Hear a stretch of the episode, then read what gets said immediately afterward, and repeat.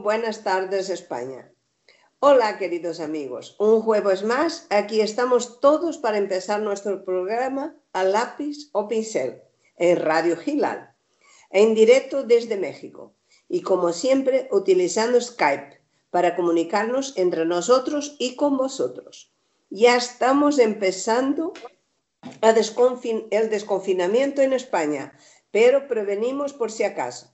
Daros las gracias a todos los que nos seguís y nos escucháis. Estéis donde estéis, porque aunque he dicho buenos días y buenas tardes, sé que hay oyentes a quien tengo que dar las buenas noches. Así sea. Buenas noches. Este programa ha nacido con ánimo de llegar a todo el mundo y en ello estamos. Y también de apoyar y ayudar a los artistas que son el colectivo más desfavorecido cuando hay crisis económica. Los artistas son los primeros en caer y los últimos en levantarse. Dicho esto, paso a presentar a nuestros tres invitados de hoy. En primer lugar, saludamos a la recientemente premiada en Brasil por su trayectoria artística, Rosa Serra Sanabra. Buenas tardes, Rosa. Bienvenida a nuestro programa. Buenas tardes, Linda. Buenas tardes, México. Pues es un honor poder estar en la, vuestra emisora y, agradeceros pues, eh, la, apertura para poderos exponer un poco lo que ha sido eh, el, reconocimiento ese que me han hecho en Brasil. Muy bien, ahora nos contarás. Déjame seguir presentando a todos de primeras. Saludamos ahora al escultor y, y pegándole diversos materiales lograr bellas texturas. Estas pueden estar hechas con piedras, polvo de mármol y otros materiales, todos ellos acabados con resinas, lo que les da una apariencia realmente armoniosa y hace que su obra sea tan original. Sus últimos trabajos están inspirados sobre todo en los fondos marinos, aunque también pueden contemplarse en naturalezas terrestres. De nombre artístico Serra Sanabra, expone en Barcelona, Bilbao, Córdoba, Lleida, Madrid, Málaga, Tarragona en España, así como en Asturias, Italia, Francia, Luxemburgo, Reino Unido y Suecia en Europa, México y Estados Unidos en América y Hong Kong, China y Corea en Asia. Su obra se encuentra en importantes colecciones privadas de varios países, incluida Australia. Según la crítica, su trabajo es único en su género, por el cual ha sido varias veces premiada en España, Francia, Italia y Andorra recibiendo en 2020 en São Paulo, Brasil, por su larga carrera artística y los logros conseguidos con su investigación pictórica, el reconocimiento internacional de la OCBAL, Organización Cultural Brasil-América Latina. Motivo por el que la hemos invitado a nuestro programa, para que nos cuente cómo se siente con la distinción otorgada, indicando a los jóvenes pintores que nos están escuchando lo que tienen que hacer para poder llegar a ser seleccionados para distinciones de esta categoría. Querida Rosa, estás contestando. Bueno, pues primero, evidentemente, agradecer cualquier, cualquier eh, mención que se haga, cualquier premio, eh, siempre, pues, quieras que no, pues, eh, bueno, pues te, te, te, enorgullece, ¿no? Pero es que además en momentos tan cruciales como este, es un soplo de ánimo el que, el que te llegue algo así, ¿no? Además inesperado. Entonces, bueno, pues lo agradezco muchísimo. En cuanto a los jóvenes, yo poco, poco mucho puedo decir. Es simplemente constancia, ilusión, eh, trabajo, mucho trabajo. No, no es fácil, no es una eh, profesión, por decirlo de alguna forma, fácil ni mucho menos. Hay mucho incomprendido. Hay grandes, grandes pintores que Mm, pues realmente no han sido, entre comillas, descubiertos todavía.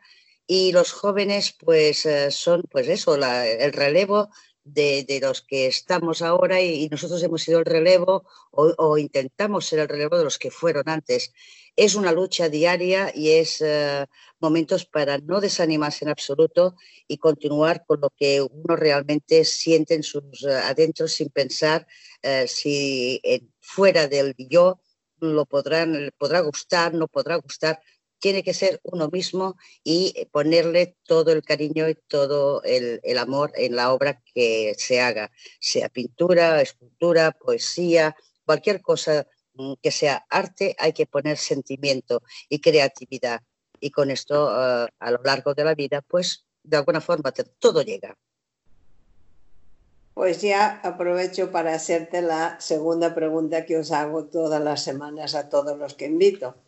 ¿Qué aconsejarías a los jóvenes en esta época tan difícil para que sigan trabajando y creando, ayudando así al país a salir del bache en que está?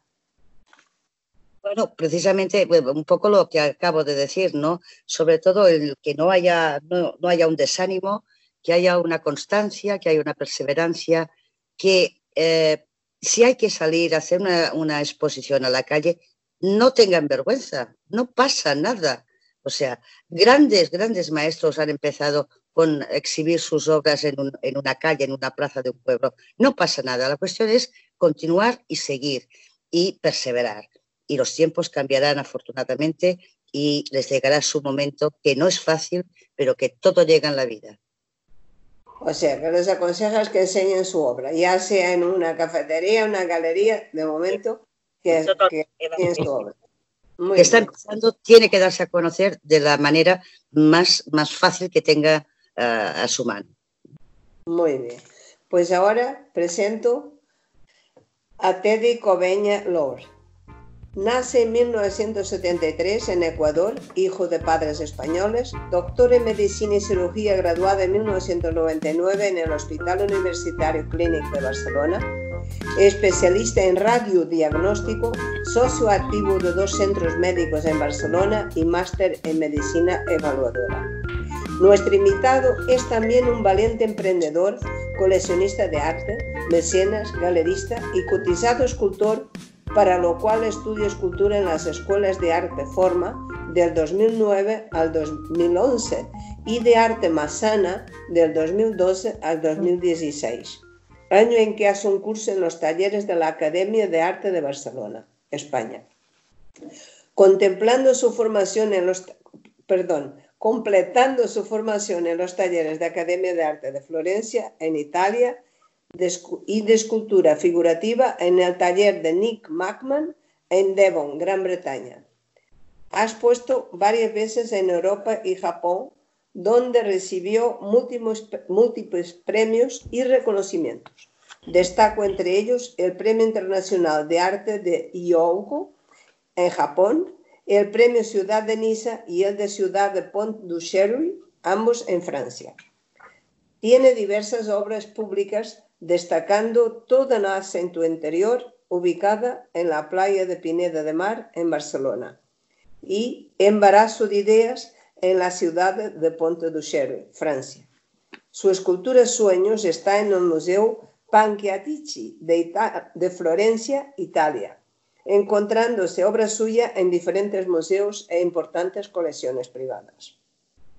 Miembro de diversas asociaciones de arte en España y Francia, en su faceta de mecenas promueve jóvenes talentos en pintura y escultura, actuando como jurada en diversos certámenes y concursos de arte, en 2018 crea el Premio Coveña de Pintura y de Escultura con carácter anual. Colaborador en diferentes catálogos de arte, curador comisario en diversas exposiciones internacionales, fundador de la Galería de Arte Coveña Barcelona en España, cuya línea principal es la promoción de artistas. Autor del libro Estoy hablando de ti, publicado en tres idiomas. Es un apasionado del arte y la sensibilidad artística en todas sus vertientes.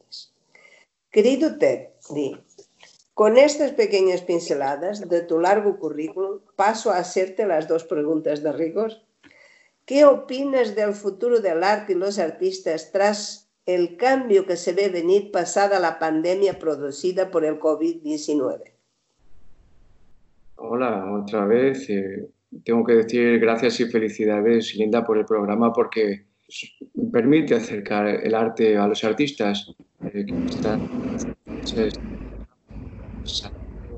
también pues a los panelistas, compañeros, compañeras, Rosa Sierra, Julia Herrera, a todos los oyentes en varios sitios del mundo.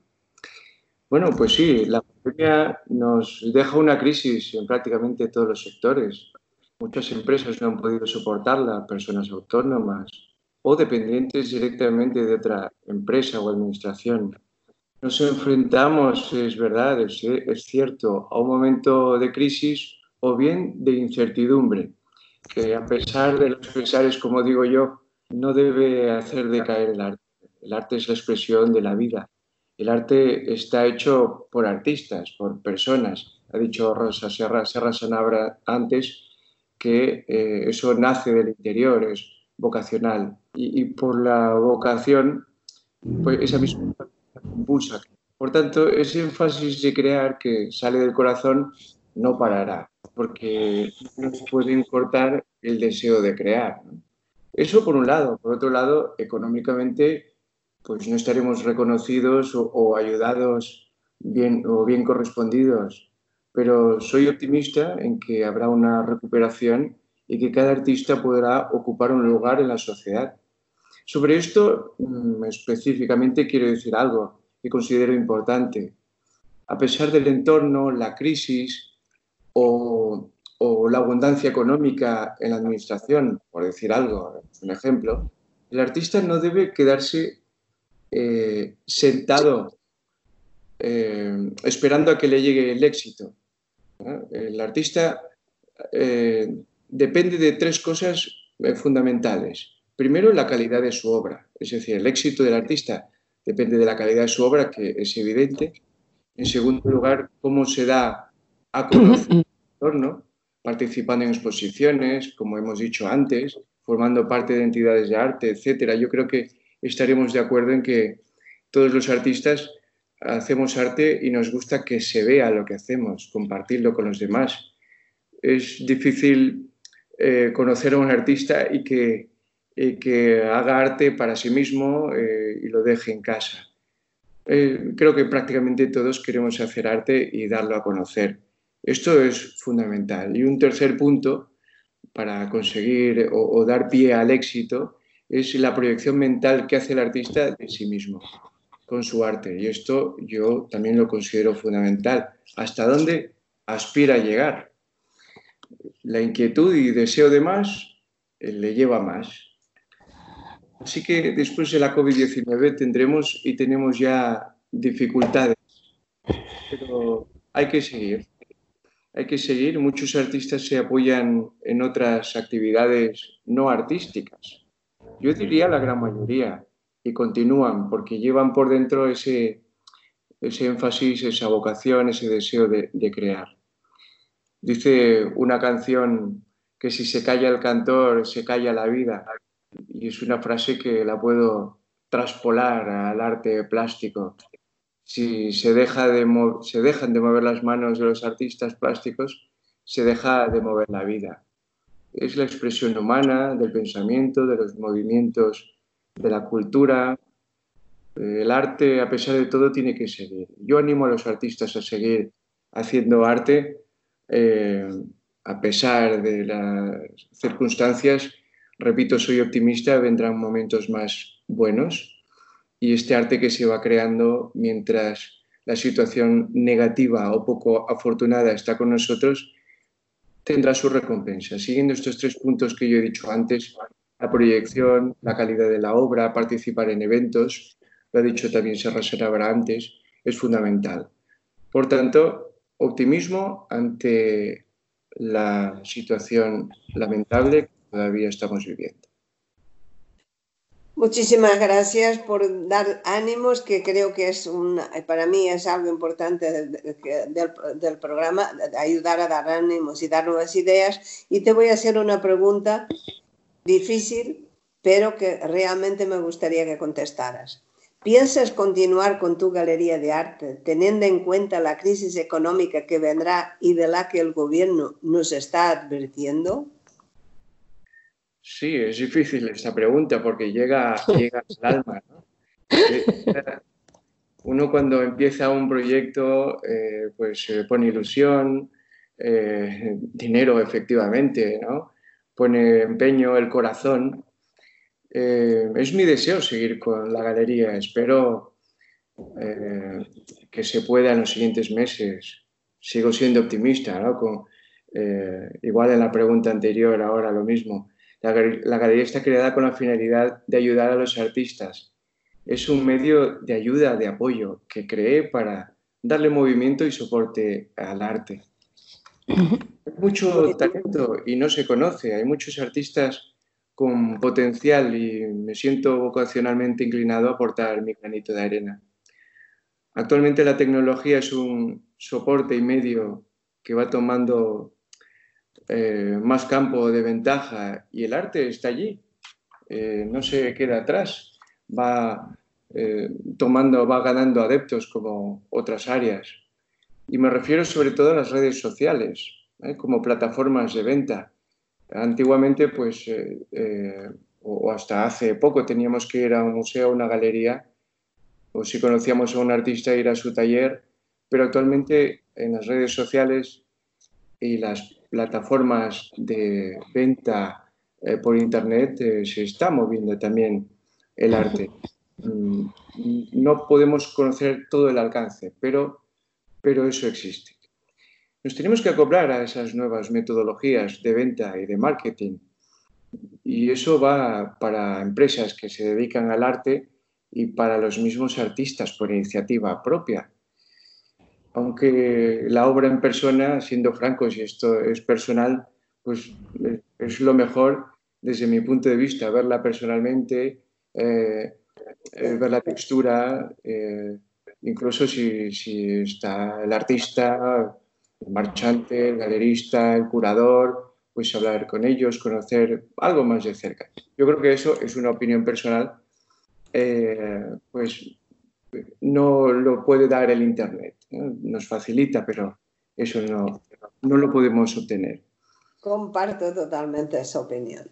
El, el, el, contacto eh, directo con la obra, el que podamos ver, supera con creces el que se vea en el medio eh, online, aunque ayuda a divulgar, pero también a ser copiados por otros, que, que la semana pasada hemos tenido uno que era perito en falsificaciones. Ah, caray. Hay gente que luego roba las ideas a los demás, que de todo hay. Voy a pasar, que ahora hacemos el coloquio. Voy a presentar a Julia Herrera de Salas. Escritora, poeta y promotora de artistas, formada en psicología transpersonal, grafología, hipnosis, técnicas mentales y estudios de la personalidad en la Universidad Pontificia de Salamanca, colaboradora en periódicos virtuales españoles y sudamericanos y en revistas de salud emocional con artículos de opinión, trabaja en TVE y emisoras de radio en Barcelona por sus escritos y formación crea el grupo, lo que hoy llamamos redes sociales, Grupo de las Buenas Maneras. Personalmente la conocí en ese grupo. Ahí, ahí. no creó el programa de radio online Noches de la Alhambra, emitido desde España a Nueva York y Quebec durante tres años. En el año 2007 funda la Asociación de Artes Ocre y Oro y presenta el ensayo Gracias Alma, Después, el poeta Mario Julia Constantino Lixus, en colaboración con el escritor hispanista Mohamed Sibari, quien le abre las puertas de Marruecos. Forma parte de festivales de poesía en Rabat, Tasa y Larache, donde también ha colaborado en la organización del Festival Grito de Mujer como poeta y presentadora en lengua española. Su poema Tu mirada lo convierte en espectáculo de poesía flamenco del que dicta un CD de poemas. Dicha performance es presentada en Roma, Barcelona y Tarragona. Crea el Festival de Apia Antica, patrocinado por el Ayuntamiento de Ciampino, Roma, formado por siete espectáculos de los que también forma parte la poesía, presentándolo en la Embajada Española en Rabat. Todo su trabajo poético se acompaña con la música del compositor italiano Gianni Gandhi, quien la presenta en Roma, trabajando ambos en colaboración desde el año 2007 hasta hoy. Ha publicado CDs de poemas y participado en diversos poemarios en España, Italia y Marruecos. Su blog de poemas, Minutos para el Alma, recoge sus poemas y los de otros escritores. Actualmente prepara la publicación del poemario Entre tú y yo, en colaboración con el poeta Nicolás Rodríguez, e ilustrado por artistas a los que ella representa. Miembro de AMCA, Asociación Madrileña de Críticos de Arte, y de la Société Arts Sciences et Lettres de París y del Grupo Pro Arte y Cultura, su trabajo ha sido reconocido con el diploma al mérito como comisaria de la Mediterraneous Production Roma, Italia, con el diploma de excelencia por su trayectoria como comisaria del Grupo Pro Arte y Cultura, Madrid, España, y el diploma al mérito como promotora, divulgadora y poeta, Asociación Al Andaluz en Larach, Marruecos.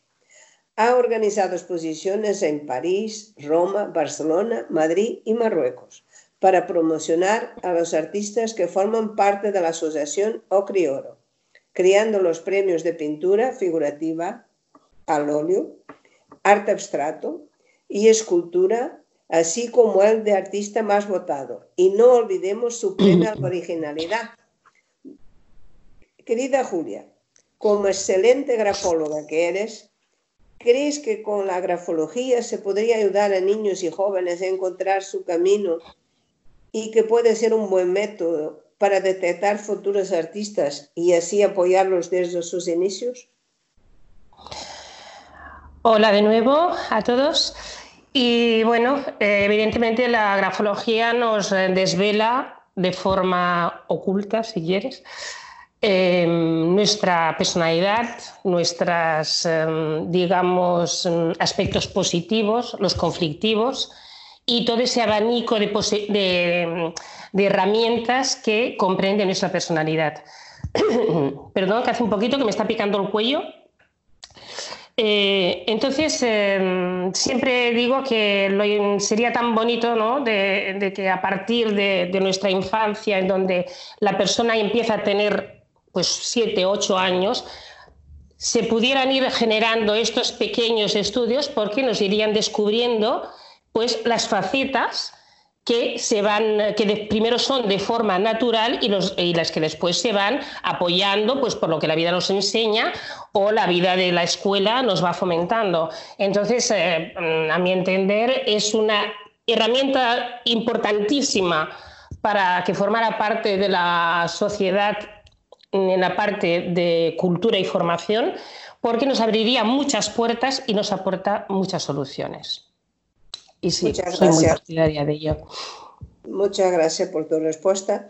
Y ahora tengo curiosidad, un evento que he vivido, saber cómo conseguiste organizar el evento que has montado en el Instituto Cervantes de Marrakech, donde reuniste las dos culturas, árabe e hispana, en una exposición colectiva y una emotiva jornada poética donde se leyeron en los dos idiomas bellos poemas, incluidos los tuyos. Sí, eh, esto nace de eh, la actividad eh, que se abre en mi, parte poética, que es mi parte artística, ¿no? tras conocer a través de las redes a Mohamed Sibari, que fue un escritor hispanista formado en Granada, y eh, bueno, me invitó, me invitó porque le gustaba mucho mi trabajo y me invitó a unas jornadas en la Arache que después, a su enfermedad, se convirtió en un homenaje que lo organicé con la Asociación Al Andaluz, que fue uno de estos reconocimientos que, que tú has nombrado.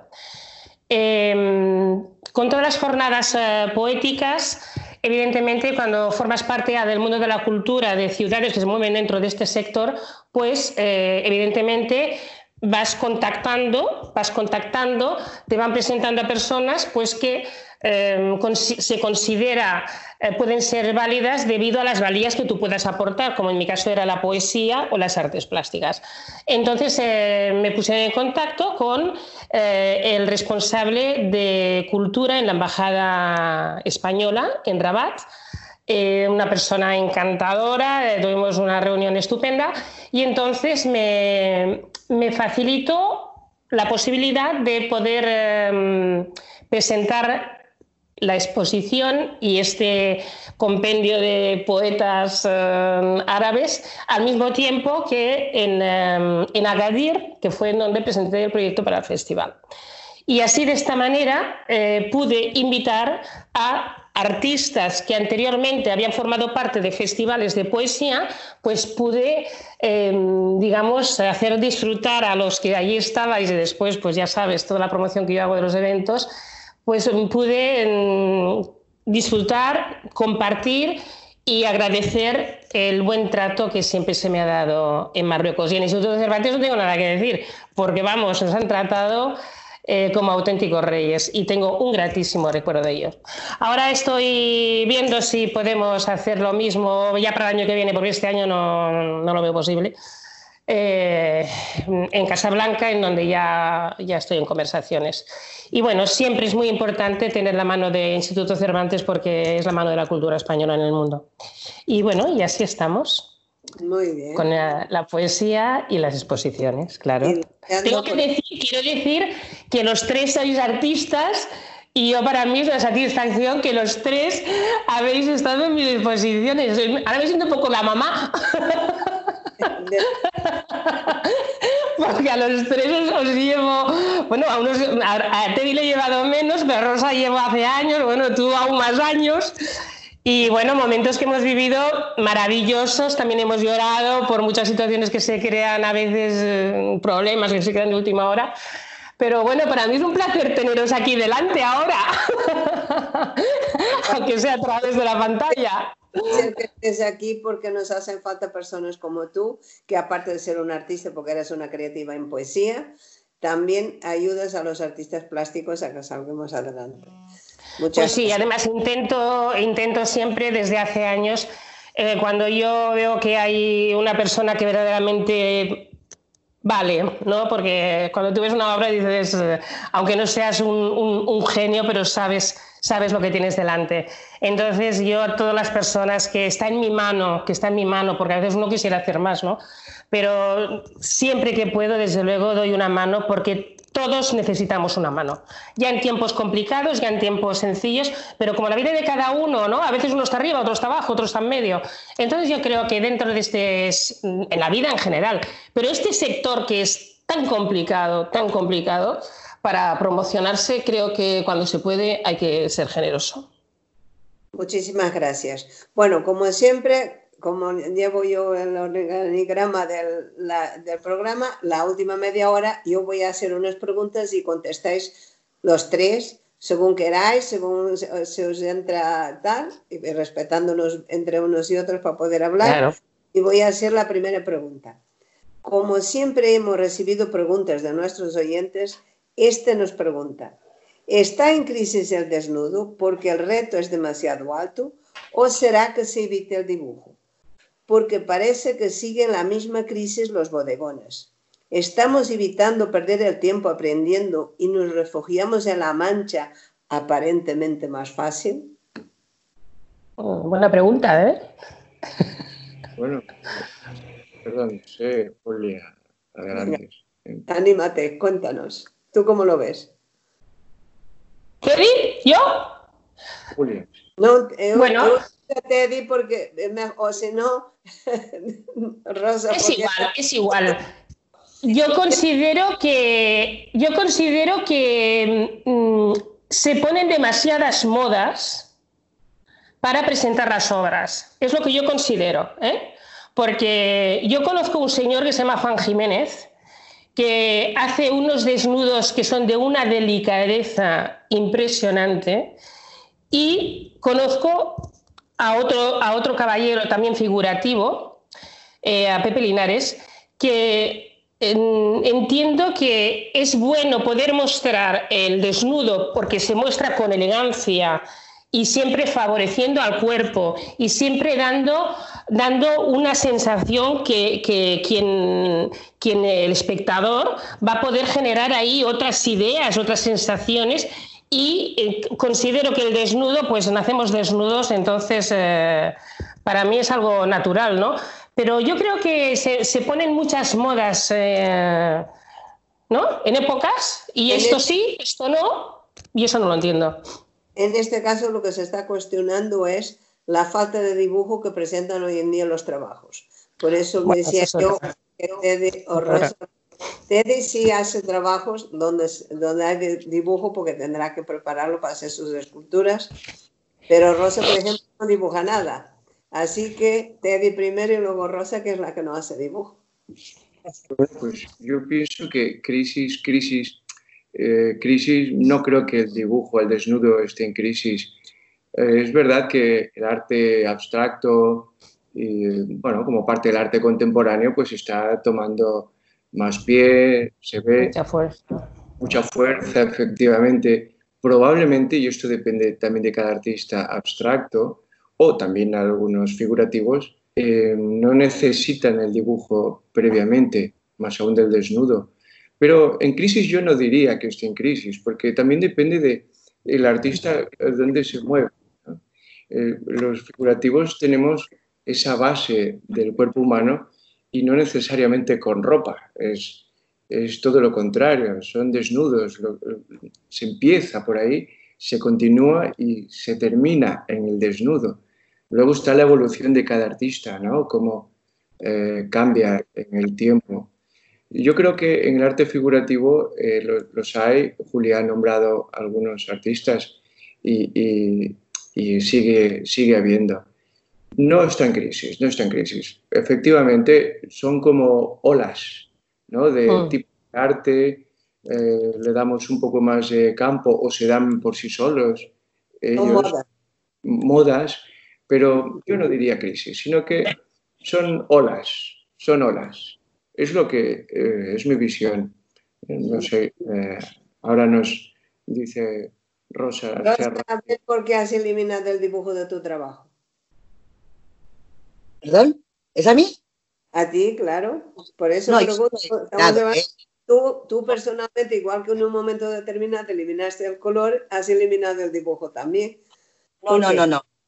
No, yo eliminarlo no lo he eliminado. Lo que aquí hay una diferencia que es hacer un esbozo, trazarte un esbozo, ¿eh? porque sin un esbozo no, no puedes discernir dónde vas a poner el qué, tienes que tener un esbozo. Lo que yo nunca he hecho ha sido dibujar, o sea, hacer, em, por ejemplo, en un desnudo seguramente pues tienes, o un, un bodegón tampoco, pero un desnudo sobre todo tienes que tener mm, bueno, pues trazar un perfil más concreto, digamos, de lo que tú quieres eh, plasmar, ¿no? Pero en el, tema de lo que son paisajes, lo que son marinas, que es básicamente lo que yo hago, eh, y eso, y eso sí que es verdad que lo aprendí de esos, de esos señores maestros que después yo, es curioso, yo compraba obras a estos señores y los tengo colgados en mi casa con mucho respeto, veía pues eso, que simplemente yo los veía en un, en un rincón precioso de la montaña, en la, en la selva, y trazaban unos esbozos de dónde tenía que ir cada cosa. Entonces, no dibujaban las ramitas, ni las hojas, ni las piedras. Ellos sabían perfectamente dónde tenía que ir aquello y la pincelada correcta que tenían que darle. Entonces, yo, esto es lo que me ha quedado, digamos, de mi escuela, entre comillas, que es la, la vivencia que he tenido, ¿no? Entonces, yo continúo haciendo lo mismo. O sea, ya sea en, el blanco y negro o mm, eso, incluso los fondos marinos, estos que estoy haciendo, o, los, restos de, tierra, en caminos de monte y demás, continúo teniendo que tener claro dónde voy a poner qué, porque es que si no, mm, la cosa no cuadra. O sea que, entonces, en cuanto a los desnudos, estoy de acuerdo con mis dos compañeros, eh, que son también, pues, eso, un poco de, de, lo que sé, de, modas, entre comillas, pero lo mismo conocemos, somos amigos de Pepe Linares, gran pintor, y aparte con una delicadeza, con, un, con unas profundidades que son una maravilla. Entonces, ya, es que no ves la, la, señora desnuda o la niña desnudita, es algo más, se ve algo más, ¿no? Entonces, bueno, pues pienso yo que, el desnudo nunca muere, ni el bodegón. Yo no me acuerdo cómo se llamaba el pintor eh, árabe que expuso en el Cervantes el desnudo al lado del de Juan Jiménez, que era también un desnudo magnífico. Y no me Mohamed Sanusi, Mohamed Sanusi. También tenía un desnudo, vamos, extraordinario. Mm. Pero mm. sigamos y, y hago la siguiente pregunta. ¿Qué pensáis de la nueva normalidad? A mí me pone un poco los pelos de punta lo de la nueva normalidad. La nueva normalidad.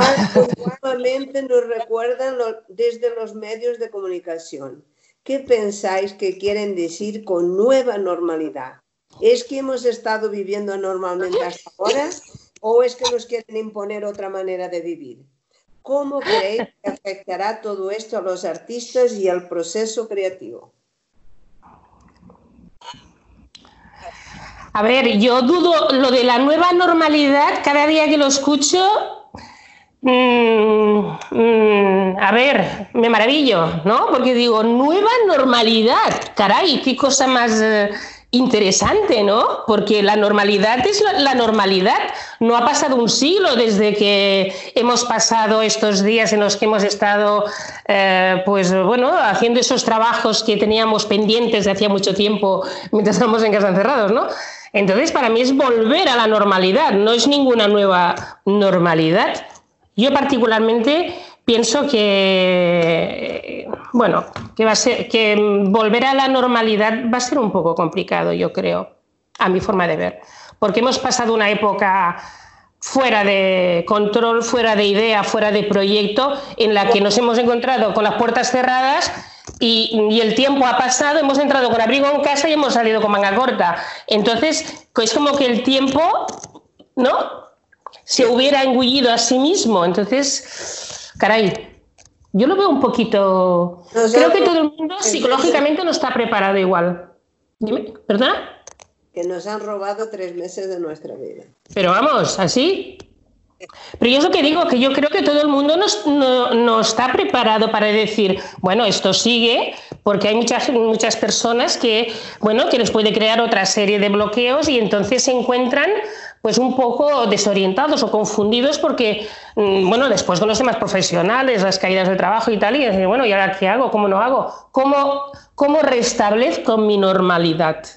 ¿No? Quizá para estas personas sí sea una nueva normalidad, pero vaya, para mí sigue siendo normal, desde luego. Una nueva normalidad, para mí existe la normalidad, lo anormal, lo anormal y lo paranormal. Yo creo que estamos de lo paranormal, porque aquí ya no se entiende nadie, nadie. Entonces, eso, es, no, no, eso es, es muy grave, ¿eh? es muy grave porque eso dañar graves riesgos eh, en ese en ese mundo, ese nuevo que nos han inventado. Entonces, uno está ya totalmente descolocado, unos hacen botellón, otros se bañan todavía con abrigo, otros se quedan en casa. ¿no? O sea que es un poco... no, es que tenemos que tenerlo todo abierto porque si no los alemanes no vendrán, es que están enfermos se mueran.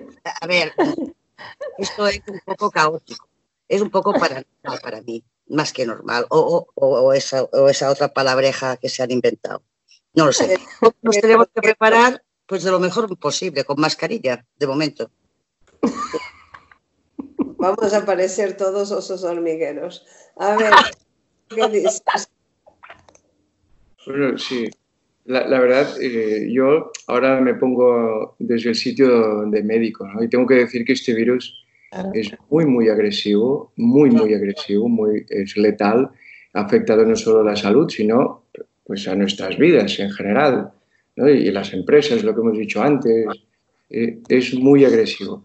Por tanto, se dice nueva normalidad a a querer acostumbrarse, habituarse, pues a prevenir contraer este uh, virus. Y eso es usar mascarilla de forma habitual, acostumbrarse a llevarla, guardar distancia, acostumbrarse a guardar distancia. Y eso sería la nueva normalidad para que sea en nuestra cabeza que lo normal es guardar distancia, llevar la mascarilla o lavarse las manos con más frecuencia que antes. Eso sería la nueva normalidad.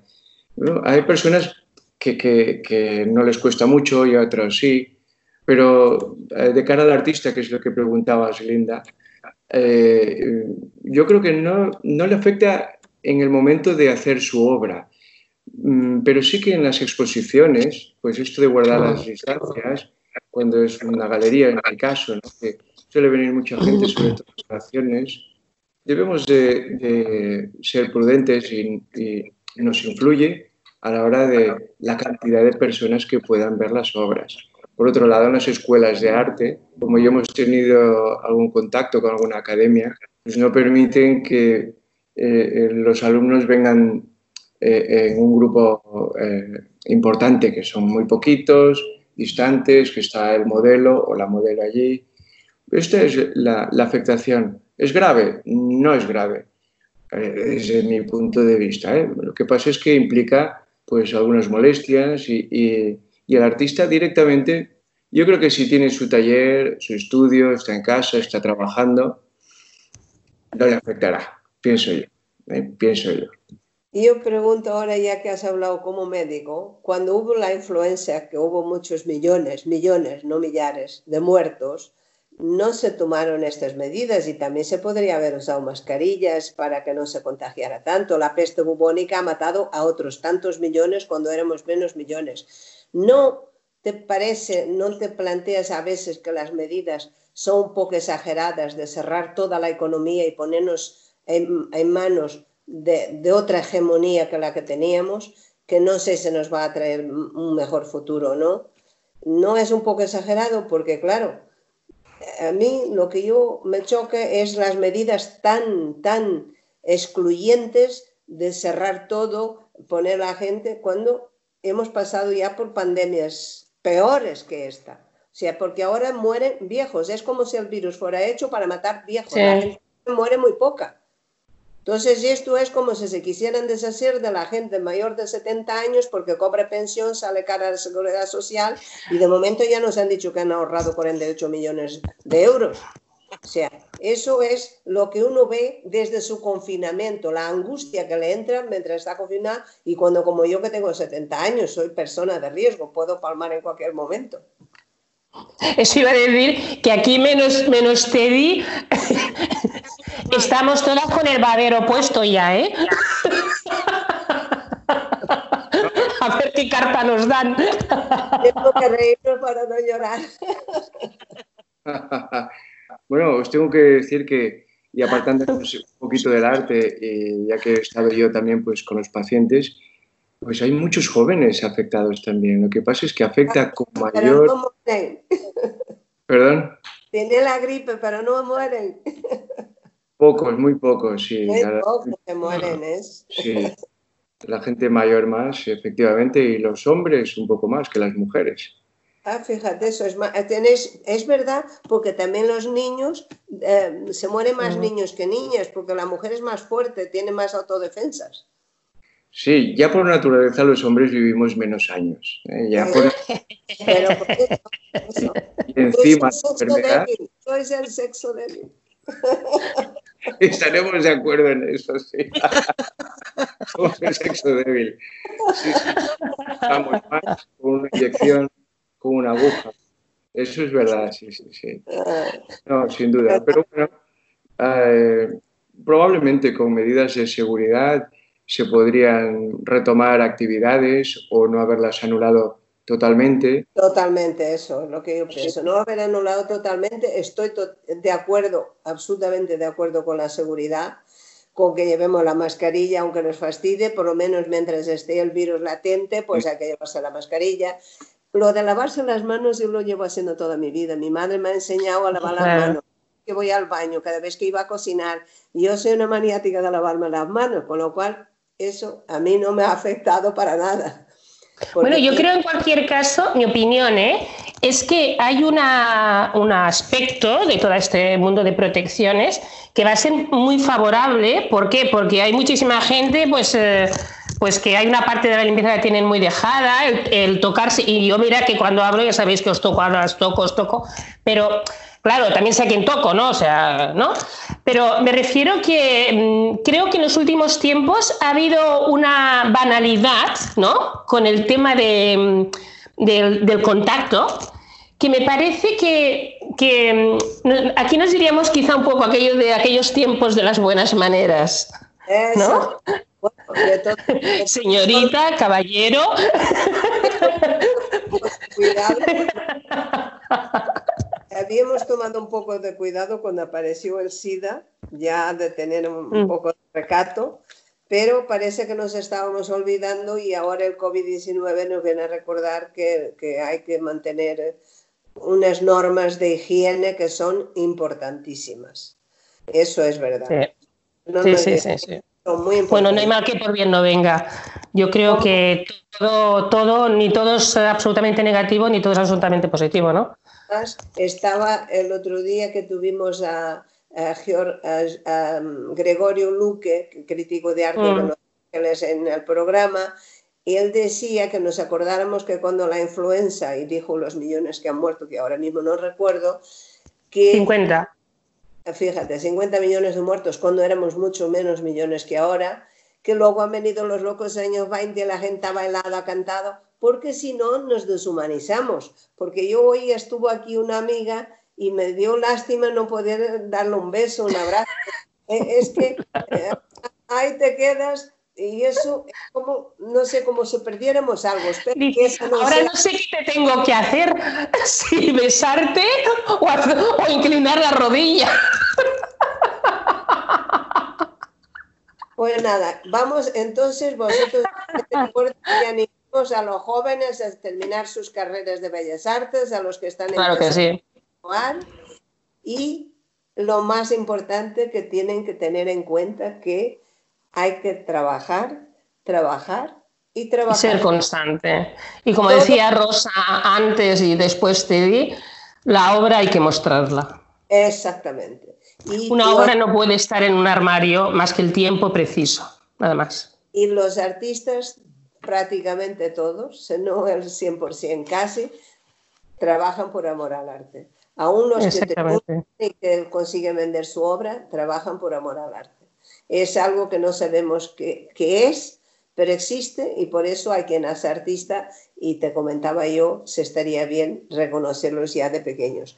Os voy a hacer una pregunta que hice la última vez, ah, creo que la última vez la hice, pero me parece interesante, así que me perdonáis los oyentes, pero así escucháis tres opiniones diferentes y voy a repetir la pregunta.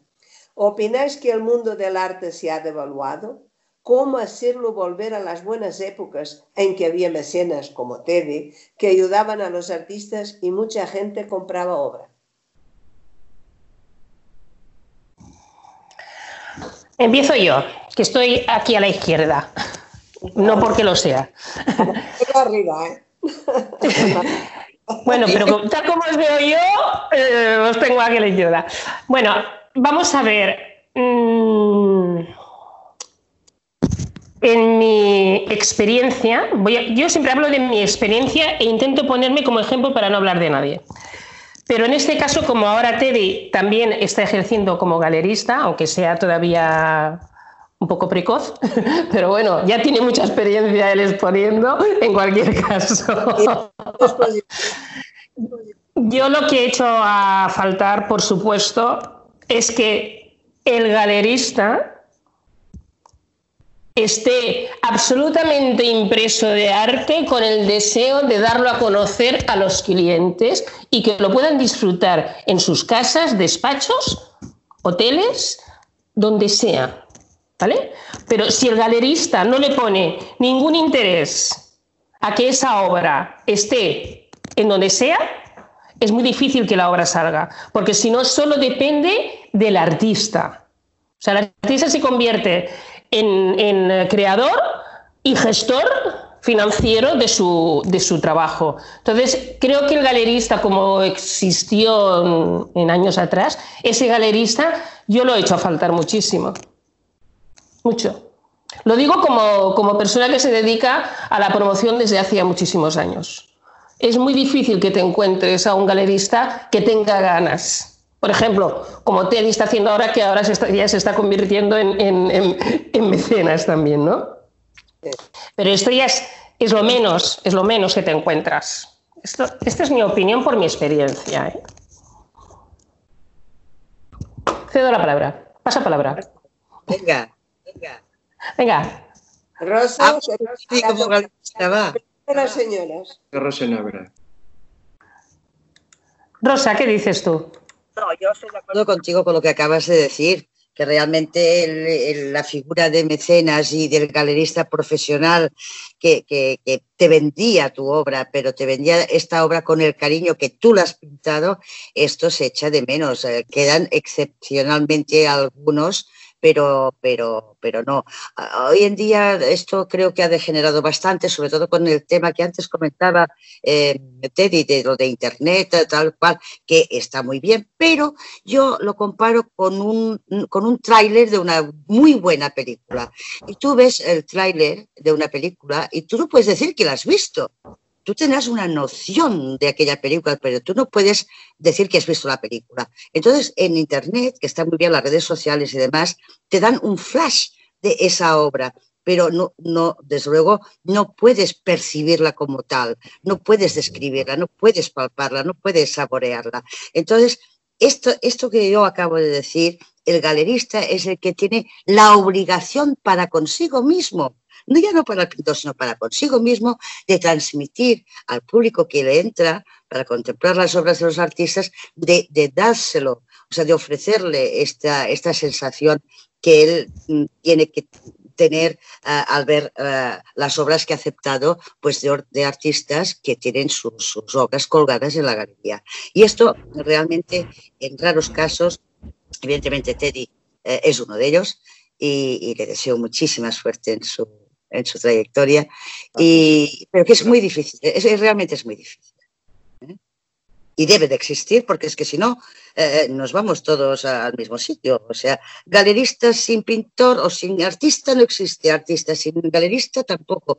O sea que o arrimamos todos el hombro o el mecenas también ya para qué contar, ¿no? O sea que la cosa es un poco complicada, pero mm, se debe, se debe intentar eh, conseguir que de nuevo esto evolucione tal como debe de ser. Ándate, di, desahógate. Gracias, Rosa. Coge la espada y cortanos el cuello a todas, venga, va. Todo lo contrario, no hay armas, ni blancas ni de ningún tipo. Pues todo yo lo veo desde otro punto de vista más que una devaluación, es una evolución, es un cambio. y hablo ahora, pues, con eh, mi propia galería hemos vendido por internet y yo soy partidario también, como aquí hemos dicho, de mirar la obra, de, de valorarla y hablar con la persona que está a cargo, el galerista.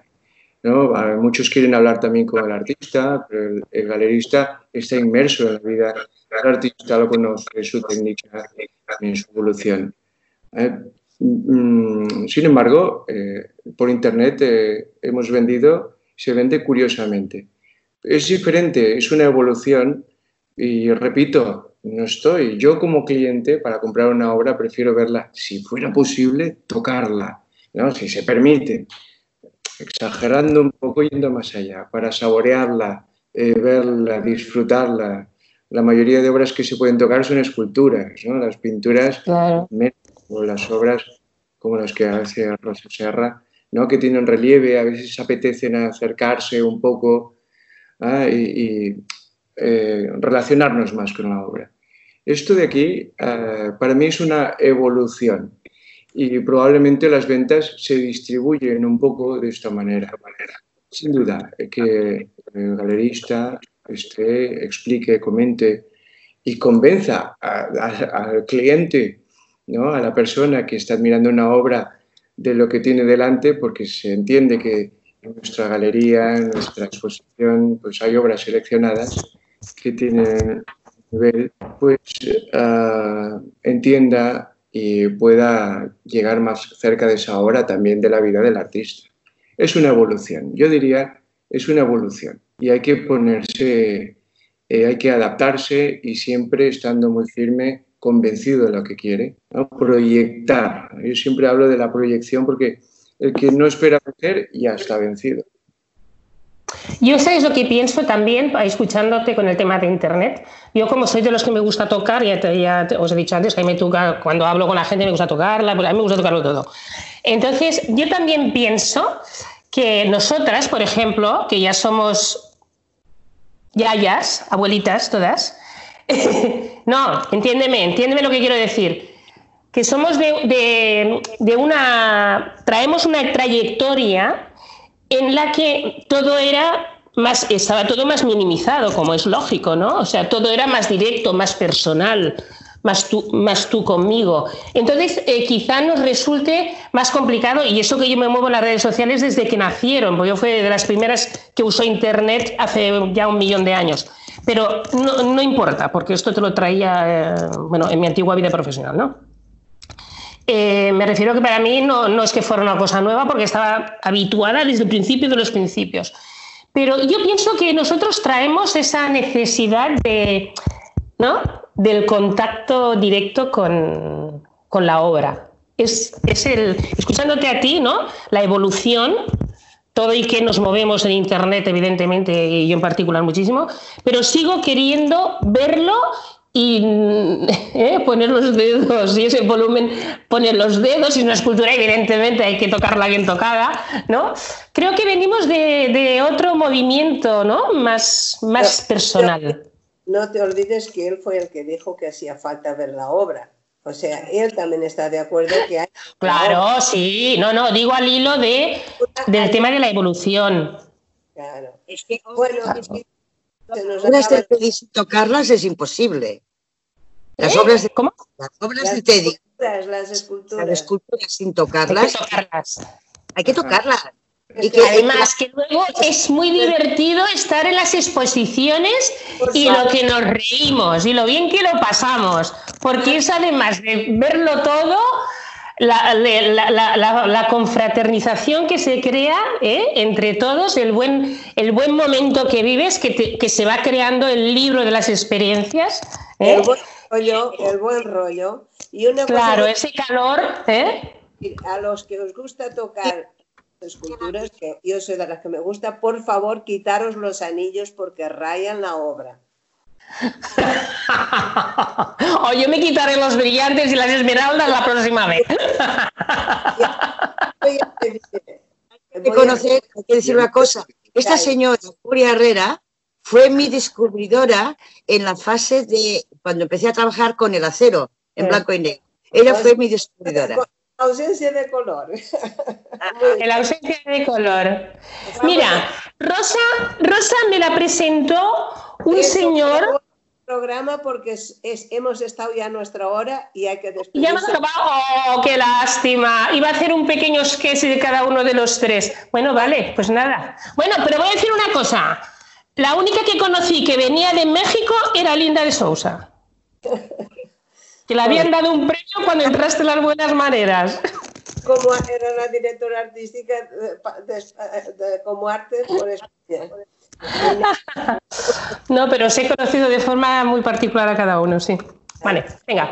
yo voy a dar una clave, antes de que os despidáis, voy a dar una clave para los jóvenes artistas. Que jamás entréis en una galería de arte con el dossier debajo del brazo. Eso es un error. Lo primero que tenéis que hacer es buscar a alguien que conozca al galerista y os presente, o si no, ya, y si os atrevéis, llamar por teléfono y marcar una cita. Y os digo otra cosa, nunca dejéis de hacer una presentación sin que esté la poesía para darle sentimiento. Arrimándalas para tu sardina, muy bien. Yo tengo que defender lo mío. Yo, de oyentes, os digo que la próxima semana estoy pendiente de si os traigo Portugal o Taiwán, ah, porque estoy decidida hacer por países o por regiones. En este caso empezamos con catalanes y la semana que viene me gustaría que fuera mi país Portugal, pero o Taiwán, donde he estado y que me ha encantado. Y ahora os cedo la palabra para que digáis adiós a nuestros oyentes. Mm, encantados de estar con vosotros y, y viva México. Yo le dejo un saludo a todos mis amigos virtuales de México, que tengo muchos, y voy a dejar uno especial para alguien que falta, pero para su hijo Alejandro Garzón, que linda conocía a su padre en las jornadas de Camilo José Cela que me vino a ver, ¿te acuerdas? Y un saludo para México. Pues, eh, efectivamente, gracias por este hermoso momento que hemos compartido. un saludo fraternal a México, efectivamente, que es y ha sido durante mucho tiempo cuna de arte. Muchos artistas mexicanos, muchísimos. Muchos, ah, muchos, de todos los colores. Y que nos han recibido muy bien cuando terminó la guerra civil. Ah, muchísimos intelectuales y artistas españoles han ido, sido muy bien recibidos en México. Nos reciben muy bien los mexicanos. Muchísimas gracias. Gracias a ellos. Por recordarnos. Rosa. la próxima semana, queridos amigos. Espero que estéis ahí y que os haya gustado el programa. Buenos días, buenas tardes, buenas noches. Buenas noches.